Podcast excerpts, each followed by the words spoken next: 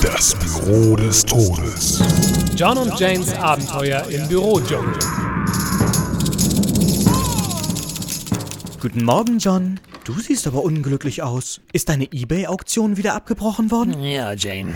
Irgendetwas wegen Regeln und Bundesgesetzen. Verstehe ich auch nicht. Und du hattest dich doch so auf deine Mumie gefreut. Ach, mir ging es doch sowieso nur um den Fluch. Nein, eigentlich geht es um die Abmahnung, die ich vom Chef bekommen habe. Eine Abmahnung? Davon hast du mir ja gar nichts erzählt. Ist es wegen der Sache mit dem Warzenschwein in seinem Aktenschrank? Ja, komisch. Dabei habe ich damit gar nichts zu tun. Naja, du musst zugeben, es klingt schon nach deinem Stil.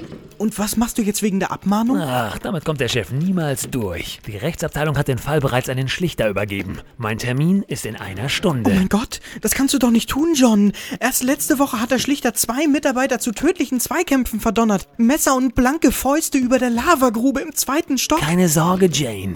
Es wird keinen gnadenlosen Messerkampf geben. Ich habe bereits ein paar Tieropfer aufgetrieben, denen die Schöffen nicht widerstehen werden.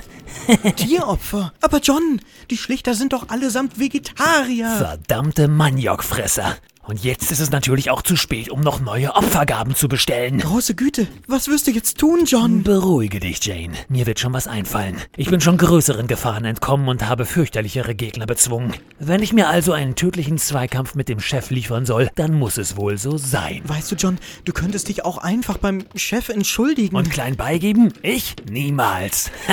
Lieber sterbe ich einen feurigen Messertod. oh nein, John, ich ertrage den Druck nicht mehr. Ich bin es gewesen. Ich habe das Warzenschwein in den Aktenschrank gequetscht. Du, Jane? Aber warum? Tagtäglich opfere ich mich für ihn auf, schreibe Rundschreiben und gieße seine Pflanzen. Und wie dankt er es mir? Vielen Dank, Miss Jane. Sie sind unschätzbar wertvoll für die Firma, Miss Jane. Ich ertrage es einfach nicht mehr. Nur verständlich. Was soll ich jetzt tun, John? Ich habe schon zwei Abmahnungen. Die Sache mit den Geheimakten, du erinnerst dich? Keine Sorge, Jane. Ich werde die Schuld auf mich nehmen. Das würdest du tun? Natürlich. Für meine kleine Gazelle jederzeit. Vielen Dank, John. Dafür backe ich dir auch deine Lieblingskekse. Kokosmakronen.